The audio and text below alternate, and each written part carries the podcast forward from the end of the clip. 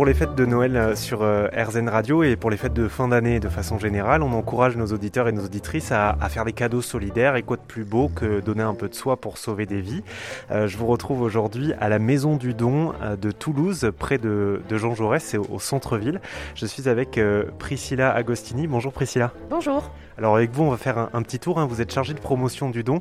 On va visiter ensemble la maison du don, peut-être croiser euh, un donneur ou une donneuse dans le lot, et on va essayer de comprendre avec vous euh, tout le processus qu'il y a derrière un don du sang et savoir pourquoi c'est important. Donc allez-y, je vous laisse commencer la visite. Là, on arrive dans un magnifique local qui ressemble un petit peu à un café, comme on en voit beaucoup, euh, les cafés à la mode, très bien décorés.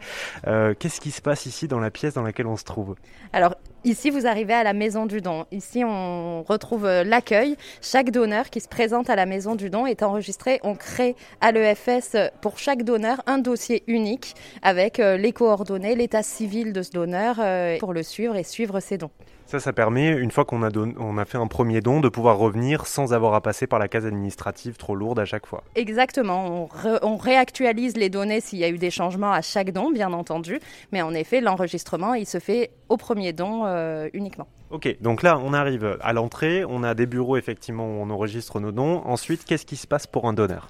Ensuite, le donneur va remplir un document de préparation de l'entretien pré-don, puis être reçu par un médecin ou un infirmier spécialement habilité qui va procéder à un entretien médical. Bien sûr, cet euh, entretien, il est confidentiel, il est couvert par le secret médical et il va viser à s'assurer que le don ne présente pas de risque pour le donneur ou pour le malade qui recevra son sang. Donc des questions sur l'état de santé actuel, les antécédents médicaux et sur les éventuels prise de risque qu'il peut y avoir eu dans les semaines ou les mois qui précèdent. Voilà, parce que sur le principe, tout le monde peut donner, mais il y a quand même des dérogations selon l'état de santé, j'imagine. Alors, tout le monde peut donner à condition d'avoir plus de 18 ans. On peut donner jusqu'à 70 ans.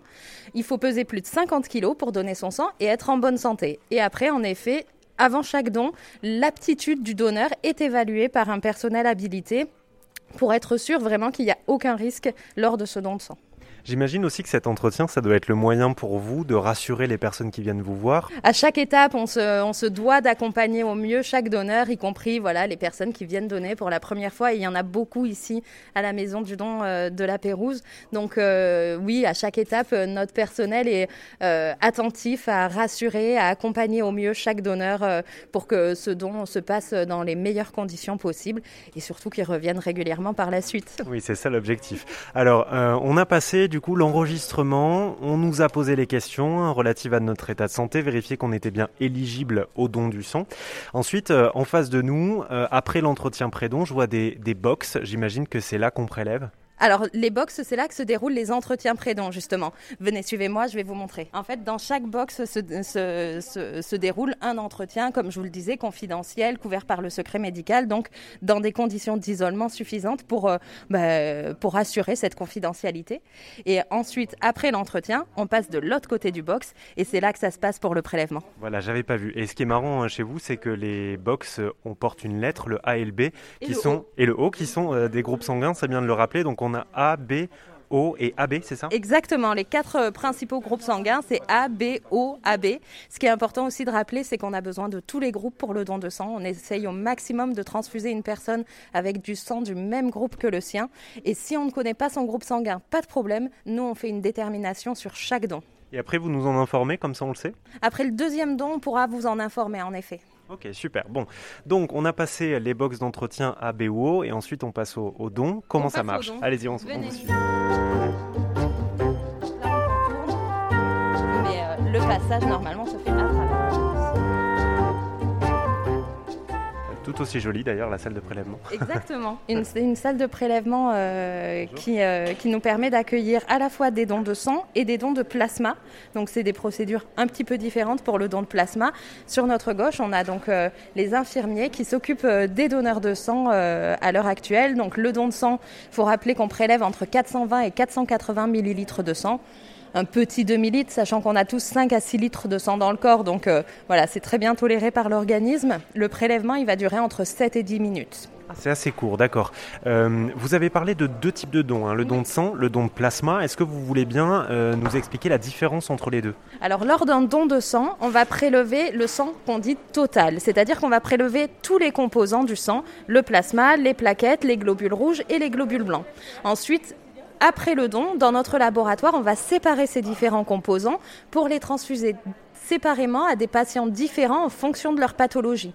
Le don de plasma nous, nous, permet de ne prélever que le plasma. En fait, on va prélever le sang comme pour un don de sang, mais la machine directement au lit du donneur va séparer les composants, on filtre le plasma et on restitue les globules euh, et les plaquettes au donneur. Alors c'est peut-être une question bête, mais puisque vous faites déjà vous ce travail en don de sang, là ça vous permet, on a compris, de gagner une étape, mais pourquoi donc euh, faire gagner cette étape-là au donneur alors? Sur un don de sang, on va récupérer environ euh, 300 millilitres de plasma. Sur un don de plasma, on peut prélever sur un seul don jusqu'à 850 millilitres d'un coup. Et vu que le plasma, c'est 90% d'eau et des protéines, et c'est surtout elle qui nous intéresse, mais c'est majoritairement de l'eau, c'est la partie liquide du sang, euh, ça ne fatigue pas davantage le donneur, voire moins, puisqu'on lui restitue les cellules sanguines, globules blancs, globules rouges et plaquettes, qui sont en fait les plus longues à reconstituer lors d'un don de sang. Alors vous l'avez dit, hein, ça prend entre 5 euh, et 10 minutes, c'est ça, pour un don de sang? Oui, 7 à 10 minutes pour un don de sang, oui. 7 à 10 minutes et pour un don de plasma alors? Le don de plasma, on va être en moyenne sur 3 quarts d'heure de prélèvement. Et qu'est-ce qui euh, fait qu'on décide de donner l'un ou l'autre alors? On va sensibiliser nos donneurs à donner de temps en temps, s'ils sont éligibles et s'ils le souhaitent, leur plasma.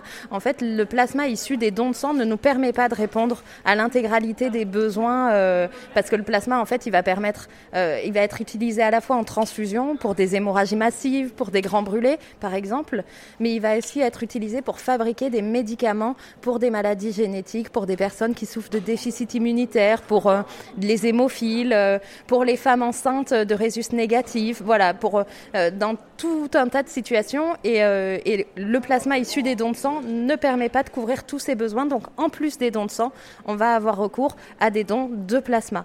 De la même manière, euh, de chaque don de sang, on va extraire des plaquettes, mais les plaquettes issues des dons de sang ne suffisent pas à répondre à tous les besoins. Donc, on va aussi avoir recours à un type de don qu'on fait pas ici à la Pérouse, mais qu'on fait par exemple à l'hôpital Purpan, c'est le don de plaquettes. Le principe est le même, on prélève le sang, on sépare les composants. En l'occurrence, on garde les plaquettes et on restitue globules rouges et plasma au donneur. Ok, donc trois types de dons hein, le sang, le plasma et les plaquettes selon les lieux et selon les établissements français euh, du sang. Euh, et ça, c'est, j'imagine, comme une sorte d'évolution aussi. Plus on donne, plus on va être orienté vers ces types de dons? Oui, après, euh, il y a des personnes euh, qui vont davantage s'orienter vers le don de plasma, d'autres qui vont rester sur les dons de sang.